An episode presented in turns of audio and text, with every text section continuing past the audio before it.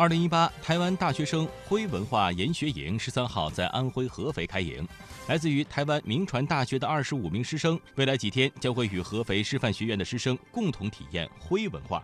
据了解，此次研学营的师生将会参访刘铭传故居、一线宏村景区、徽文化博物馆、新安江生态景观带、黄山风景区和科大讯飞等。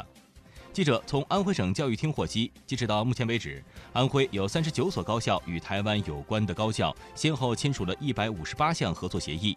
近年来，通过台湾青年学生徽文化夏令营、安徽 MBA 学员赴台移动课堂等一系列的活动，进一步的促进了两岸教育青年学生的交流。